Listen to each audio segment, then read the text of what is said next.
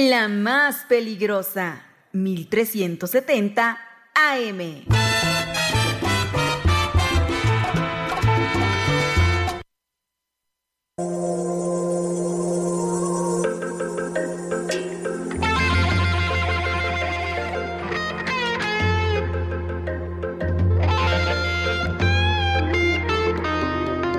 En la sangre traigo cumbia, en las venas la candela. Quiero gritarte mi amor, que solo tú calmas mis penas. Las 12 con 9 minutos, las 12 9 en la más peligrosa 1370 de AM y www.peligrosa.mx. Señora linda, señora bonita, y es el mediodía. Y usted sabe que en estos momentos llega el resumen informativo más importante de todo lo que se ha generado hasta este momento. Sí, su sección más gustada, la más pedida y la más peligrosa. Estoy hablando de las rapiditas de la información. A través del 1370 de AM, www.peligrosa.mx y por supuesto, nuestro episodio diario, nuestro podcast, que puede usted escucharlo en Amazon Music, Spotify, Apple Music, la que a usted le guste, cualquier plataforma digital de música, ahí le pone en el buscador las rapiditas de la información y ahí le aparece el episodio de cada día. Recuerde, es de lunes a viernes en punto del mediodía, pero si no le da tiempo, pues en su plataforma de música ya nos puede escuchar a cualquier hora.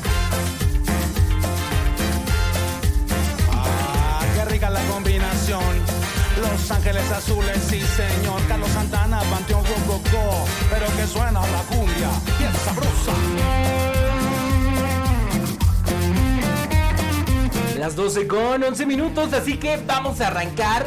Vámonos de lleno con la información que se ha generado hasta este momento, en este jueves 11 de enero de 2024. Y mire, yo le cuento que en el Congreso del Estado de Tlaxcala, diputadas y diputados acuerdan entregar la mesa directiva del Congreso para el siguiente periodo ordinario de sesiones al panista Gilberto Temolsin Martínez. Así que pues le acaban de dar cuello a...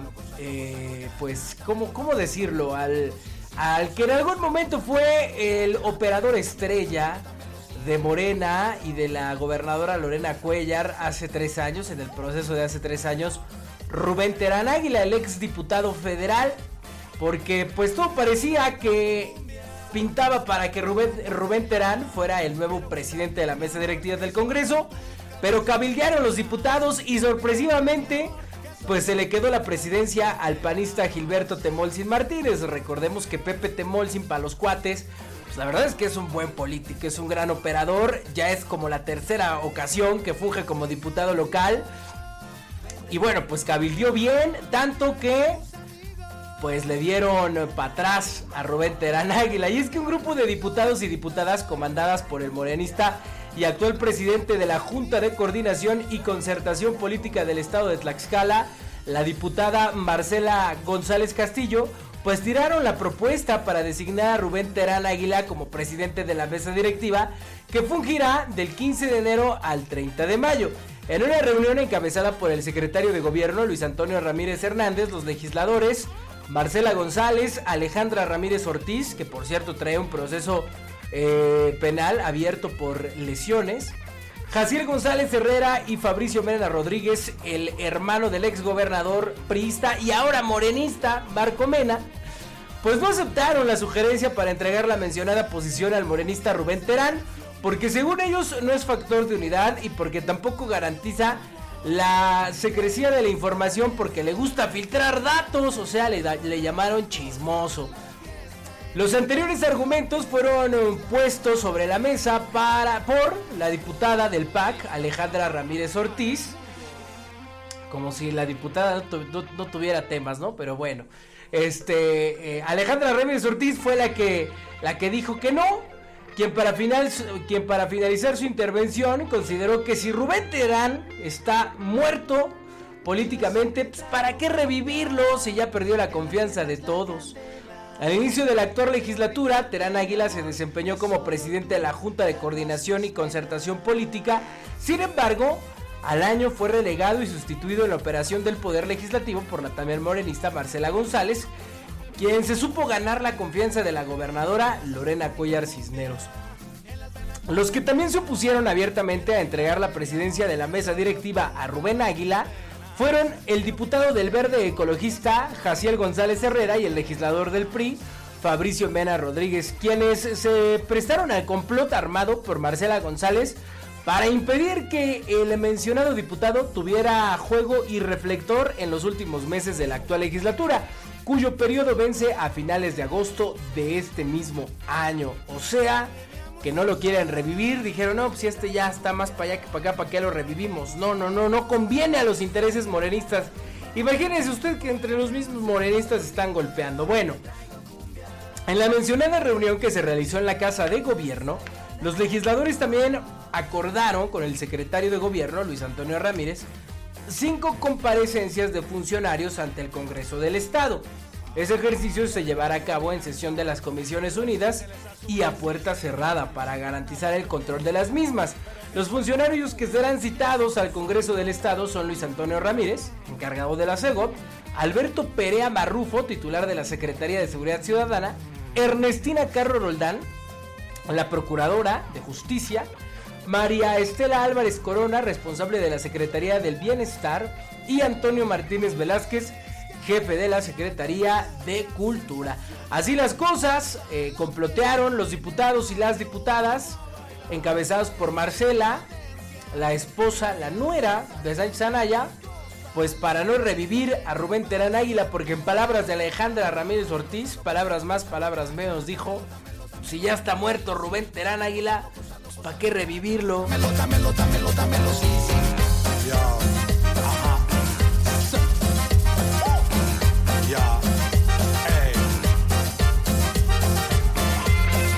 En la sangre traigo cumbia, en las venas la candela. Quiero gritarte mi amor, que soy. Y mire, continuando hablando de política y precisamente de ese instituto político de Morena, pues yo le cuento que ayer los morenistas concretaron un histórico acuerdo a favor de Apizaco y de la Cuarta Transformación en un ambiente de civilidad democrática y con miras a fortalecer y mantener la unidad, en el municipio de Apizaco, las y los aspirantes a convertirse en coordinadores en defensa de la cuarta transformación lograron firmar un histórico compromiso por Apizaco, con el cual Morena hará realidad que la justicia y el bienestar social lleguen a la comuna rielera. El compromiso por Apizaco fue resultado de una serie de pláticas entre los aspirantes, quienes convencidos de que por encima de cualquier interés personal está el interés superior del pueblo, acordaron marchar en unidad a fin de terminar con 15 años consecutivos de gobiernos de derecha. Las y los aspirantes acordaron ante cientos de militantes y simpatizantes que serán respetuosos del proceso interno del partido, así como de los resultados de las encuestas, razón por la que respaldarán en su totalidad al perfil que haya sido electo por el pueblo, además de que no abandonarán a Morena y trabajarán conjuntamente para concientizar, organizar y movilizar a la ciudadanía con el objetivo de sumarla al movimiento. Por su parte, el dirigente Carlos Augusto Pérez Hernández destacó que dicho compromiso se ha convertido en un ejemplo a nivel nacional, colocando a Tlaxcala como un ejemplo de civilidad, de democracia y de unidad en torno a la cuarta transformación. O sea que ya se están poniendo de acuerdo en Apizaco para que no gane la alianza, la famosa alianza PRI-PAN, ni tampoco algún otro partido que no sea Morena. Bueno, esto dijo el dirigente estatal de Morena. Dice, este acto es histórico y es producto del profundo amor que se tiene por México, por Tlaxcala, por Apizaco y desde luego por nuestro movimiento transformador.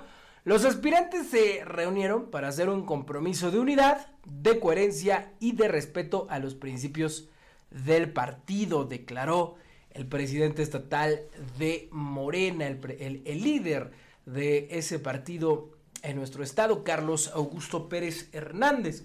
Los aspirantes que firmaron el compromiso por Apizaco son Maura Hernández Fernández, Karina López Guevara, Javier Rivera Bonilla, Jocabed Ortega Moreno, Rosario Cuautencon Jacinto, Javier Israel Tobón Solano, Dagoberto Torres López, Baldomero Galaviz Leal, Alberto Palestina Moreno, Miguel Piedras Díaz, Reyes Ruiz Peña, ex presidente municipal de Apizaco, José Ricardo Morales Cruz y Rafael Álvarez Escárcega, quien contendió la elección anterior, pero fue derrotado por Pablo Vadillo, actual presidente municipal de Apizaco, por el PAN. Así que bueno, pues ahí están las cosas de todos estos nombres que yo le acabo de, mencionar. Uno de ellos, solamente uno de ellos, será el flamante candidato a la presidencia municipal de Apizaco y quien tenga la responsabilidad de derrocar más allá a los gobiernos de derecha, pues al gobierno del PAN, porque el PAN lleva cinco, si lo escuchó usted bien, cinco presidencias municipales consecutivas ganando a Pisaco. Es el gran bastión panista y ahora lo ponen en riesgo. Pues Morena está haciendo todo lo posible para derrocar al panismo en Apizaco. Ahora le cuento otra exclusiva. No me crea mucho, pero dicen por ahí que el actual presidente, Pablo Vadillo Sánchez, irá a la reelección. O sea, no hay otro perfil más competitivo en Apizaco por el PAN que el mismo alcalde actual. Entonces, veremos si Pablito Vadillo eh, gana la reelección, hace historia en ganar la reelección, sigue haciendo historia porque ahora serán seis, si es que llega a ganar, serán seis administraciones panistas consecutivas y aparte logra vencer a este gran bloque pues morenista que se ha creado en Apizaco para derrocar al PAN. Se va a poner buena la contienda en Apizaco, pero mire, al final de cuentas, el último, la última palabra, pues la tiene usted, señor ciudadano, señora ciudadana joven de Apizaco. Usted tiene la última palabra para decidir si continúa el gobierno del PAN o le dan la oportunidad a este gran bloque morenista. Y digo gran porque son muchísimos aspirantes los que quieren participar. Bueno, ahí está la información de política en Apizaco y esta firma del documento Compromiso por Apizaco en el cual todos los aspirantes se juran unidad, compromiso y lealtad. Ya veremos si a los hechos corresponde lo mismo.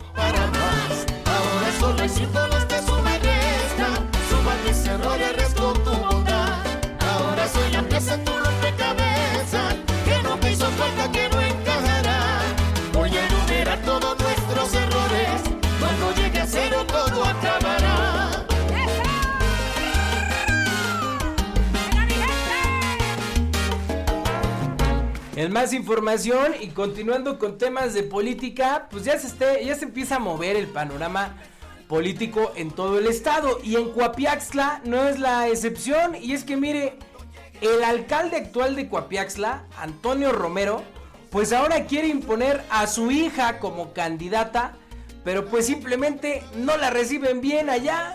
Primero porque su papá salió como candidato y ganó por el PRI. Pero no había pasado ni un año de que había ganado la elección y renunció el PRI y se sumó a Morena. O sea, pues fue de estos señores que vieron el barco hundido, se salió y se fue a otro. Y luego, bueno, pues ha tenido algunos, algunos escándalos. Eh, por ejemplo, mire, en agosto de 2023, un juez ordenó retenerle parte de su sueldo al actual alcalde, Antonio Romero, para pagar la pensión alimentaria de su hijo menor de 7 años. Y es que el alcalde del PRI, Antonio Romero, bueno, ahora ya de Morena, pues se ha encargado de difundir a lo largo y ancho de Coapiaxla que tiene un compadrazgo muy cercano con la gobernadora Lorena Cuellar Cisneros. Y que es un hecho, sí que la candidatura va para su hija, Denise Guadalupe Romero Torres, a la presidencia municipal, pero ahora sí por Morena. Mire, lo que es una realidad es que no hay nada para nadie en el partido, pues marrón o color vino, como usted lo vea. Y que la designación no se va a dar por compadrazgos. En caso de que sí fuera compadre de Lorena Cuellar, ¿no? Ni por mochadas, ni por otra cosa, sino será por trabajo político y el respaldo de la gente. Recordemos que en Morena todo irá bajo una encuesta. Y hablando de tiempos políticos, pues valdría la pena recordar que en el mes de marzo de 2023 este mismo presidente fue señalado por golpear y amenazar de muerte a tres policías municipales y que incluso existe una denuncia ante la Procuraduría General de Justicia del Estado. En aquel momento los afectados denunciaron que el municipio se encontraba en presunto estado de ebriedad y que el motivo de la agresión fue porque los uniformados no cuidaron a su hijo, que habría terminado en estado etílico durante una celebración en la comunidad de San Miguel. Por otro lado, en agosto de 2023, ya le contaba yo a usted, que un juez ordenó retenerte, eh, retenerle parte de su sueldo para pagar la pensión alimentaria de su hijo menor de 7 años. Incluso el representante popular enfrenta una denuncia por negarse a cumplir con su responsabilidad de tal manera que Artemio Juan Nava Varela, juez familiar del Distrito Judicial de Juárez, solicitó a la administración municipal que se informara sobre el sueldo del político en cuestión. Una vez obtenida la información, se procedió a retenerle el 15% del sueldo y además de sus prestaciones, como se indica en el oficio número 1738, cuya copia fue remitida al Congreso del Estado para su conocimiento. Por otro lado, hay que recordar que también en marzo de 2023 el alcalde habría protagonizado junto con su hermano un nuevo escándalo, haciendo gala de su poder en ese lugar cuando irrumpiría armado a una casa de ese municipio para cobrar una supuesta deuda de al menos medio millón de pesos. Bueno, con todo lo anterior, pues no hay garantías ni posibilidades de que Denis Guadalupe Romero Torres pues le den la candidatura del partido que presume no robar, no mentir ni traicionar al pueblo, además de que los ciudadanos pues simplemente no la aceptan. Bueno, esto es lo que nos da esta investigación allá en el municipio de Coapiaxtla. Si usted me escucha, si usted es de Coapiaxtla, pues ya tendrá usted la última palabra y analice usted si se merece el presidente actual del PRI, pero ahora de Morena, pues que su sucesora sea su propia hija por Morena. Bueno, ya usted analizará la situación, nosotros aquí únicamente le decimos lo que pasa, lo que sucede y lo que acontece. 1226.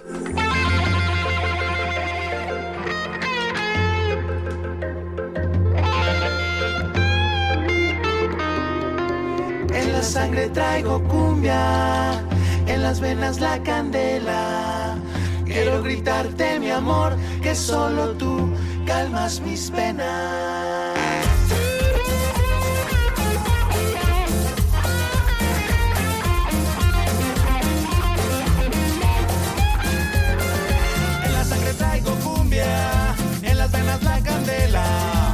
Quiero gritarte mi amor, que solo tú calmas mis penas. Quiero gritarte mi amor, que solo tú calmas mis penas.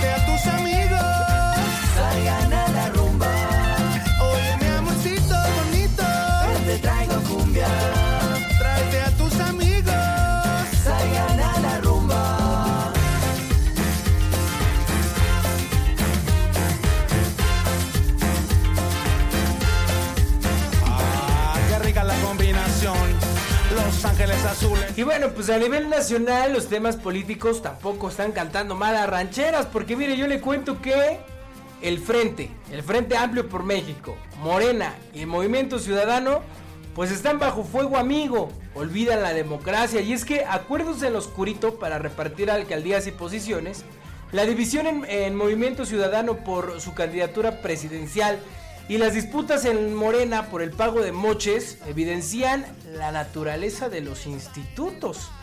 Mire, el choque entre el presidente del PAN, Marco Cortés, y el gobernador de, de Coahuila, Manolo Jiménez, por el reparto de alcaldías y posiciones dentro del gobierno, así como la división en Movimiento Ciudadano por su candidatura presidencial o las disputas en Morena por el presunto pago de moches, pues evidencian la naturaleza de los institutos que se encuentran más enfocados en pelear por el, por el botín político que en defender la democracia y o hacer propuestas. Así consideran los analistas José Antonio Crespo, Alberto Asís y Fernando Dorak. quienes hacen una evaluación de la precampaña a luz de los últimos acontecimientos. Por ejemplo, mire, Crespo Mendoza, quien es maestro en Sociología Política y doctor en Historia por la Universidad Iberoamericana, advierte que lo que se ve en la escena política es la disputa por los cargos de poder, diputaciones y alcaldías. Dijo, no lo justifico, pero eso es lo que les interesa a la gran mayoría de los partidos y por lo tanto, a la hora de distribuir cargos y candidaturas, hay pleitos y diferencias.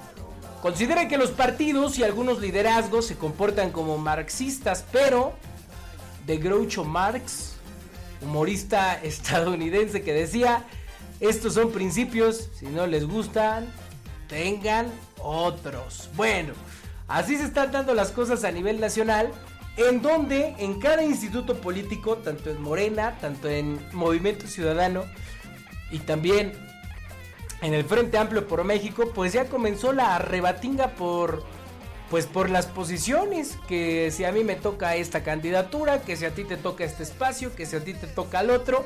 La realidad es que en estos momentos, justo en estos momentos, es cuando se está poniendo a prueba eso de la famosa unidad y fidelidad, porque se están jugando los intereses personales.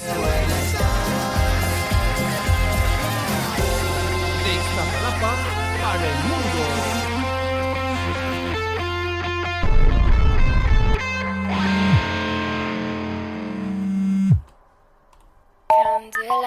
Estás llamando a la línea del perreo. Para llamadas internacionales, marca el 569. Me está llamando un bellaco Y bueno, pues ya para cambiarle de información, porque ya hasta la ha de ver aburrido usted con tanta política, mire, vámonos a otro orden de ideas totalmente diferente. Fíjese que el mundo, yo le cuento que el mundo superó las 7 millones de muertes por COVID-19 a finales de 2023. Algunas estimaciones apuntan a que la cifra de muertes podría ser tres veces más alta a nivel global. Y es que la, la Organización Mundial de la Salud informó que a finales de 2023 la pandemia por COVID-19, que ya no es considerada una emergencia internacional, superó la barrera de los 7 millones de fallecimientos por la enfermedad, aunque aclaro que la cifra real de decesos desde 2019 podría ser hasta tres veces mayor. Dijeron, tristemente a finales de 2023 superamos los 7 millones de muertes reportadas a la OMS, concretamente 7 millones 10 mil 586 muertes, indicó en la red social X, antes Twitter, la jefa técnica de la Organización para la Lucha contra COVID-19, María Banker Kopp. La verdadera cifra es mayor y algunas estimaciones apuntan a que podría ser tres veces más alta a nivel global, agregó en la misma cuenta de X. La cifra de casos confirmados por la Organización Mundial de la Salud se sitúa, por otro lado, en 773 millones, también una subestimación en un momento en que muchos casos leves han dejado de ser diagnosticados o testados. Un día antes, la OMS advirtió que en el mes de diciembre, en diciembre pasado, se registró un aumento del 42% en hospitalizaciones globales por COVID-19 y del 68% en los ingresos en unidades de cuidados intensivos.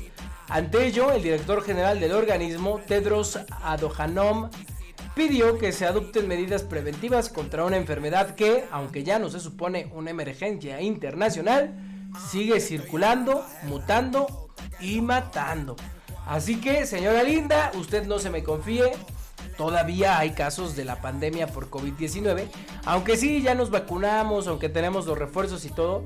Bueno, pues nunca está de más cuidarse, seguir con las medidas preventivas, ya sabe, lavarse muy bien las manos, utilizar el gel antibacterial. Y mire, yo le recomiendo algo que en España están haciendo, aquí ya se lo conté, que allá, si usted tiene gripa, pues use su cubrebocas. ¿no? Para que no contagie a otras personas o se haga un tema más grave. Entonces, fíjese que aquí, pues no es mala idea. Si usted anda con gripita, que tiene tantito, tantito eh, catarro, no, escurrimiento nasal, tantita tos, pues miren, nunca está de más eh, ponerse ahí el cubrebocas y sirve que se cuida usted e indiscutiblemente nos cuidamos todos. Así que no se confíe, recuerde que también ya están vendiendo la vacuna, el refuerzo de la vacuna, si no estoy mal es de Pfizer. Sí, sí es de Pfizer. Eh, el refuerzo de la vacuna por COVID-19 ya las puede usted encontrar en farmacias del ahorro, farmacia San Pablo. Puede usted comprar su vacuna y ahí mismo se la aplican. El costo es de por ahí de 800 pesos el refuerzo de la vacuna contra COVID-19 y por supuesto alimentarse de buena manera en estos eh, tiempos, pues no exponerse al cambio de temperaturas, consumir muchos líquidos y muchas frutas ricas en vitamina C. Son las 12.34.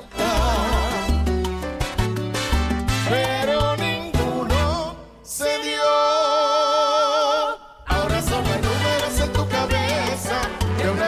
Así es como llegamos al final de las rapiditas de la información en el 1370 de AEB y www.peligrosa.mx. Ya tiene usted todo el resumen informativo a nivel local, nacional e internacional de todo lo que la gente está hablando. Bueno, ya se lo acabo yo de contar en esto que son las rapiditas de la información. Recuerde que nos escuchamos de lunes a viernes en punto de el mediodía con esta sección que usted ha hecho su favorita. Yo soy Christopher y bueno, aquí nos escuchamos el día de mañana, viernes ya. eh, fin de semana, otro fin de semana ya se nos llegó. Sigue usted echándole muchas ganas. Hoy es 11 de enero de 2024. Ya vamos con los primeros 11 días de este nuevo año y sígale echando muchas ganas a sus propósitos de año nuevo. Que le vaya muy bien, que Dios la bendiga, que Dios lo bendiga. Y aquí nos escuchamos mañana. Chao, bye.